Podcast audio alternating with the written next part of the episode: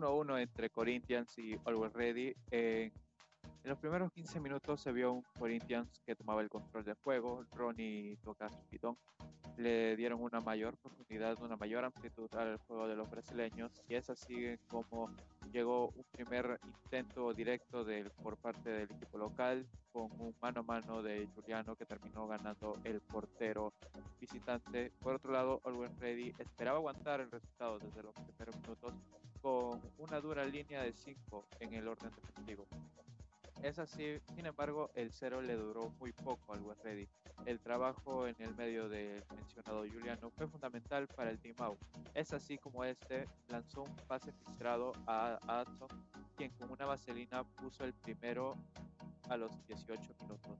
Ya en los 30, Corinthians encontró una mayor armonía en la salida de Maicon y Mosquito y Gustavo Mutuan fueron la principal fuente de peligro para los brasileños. Por su parte, Always Ready fue incapaz de mantener el balón en sus pies. En ese momento del partido, los brasileños estaban mucho más cómodos y parecía que el, que el marcador podía ser mucho más amplio.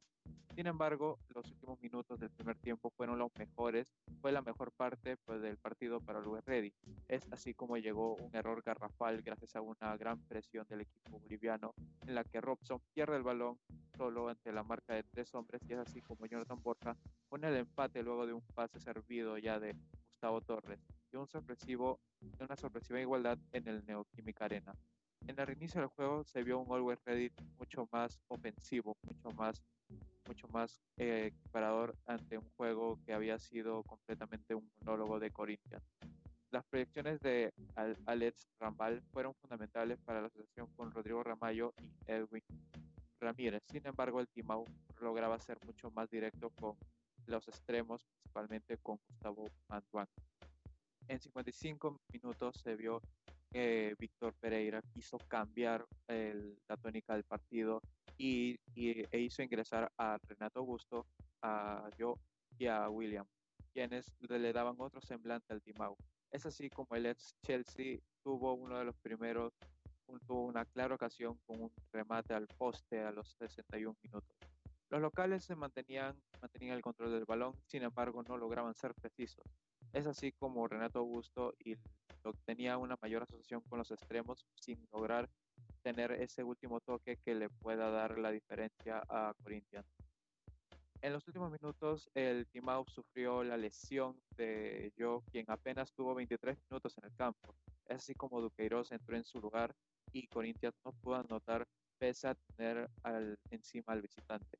Por su parte, Lucas Galarza fue perfilándose como la figura del, visitante y gran parte del trabajo del arquero visitante fue la mayor labor del, equipo boliviano.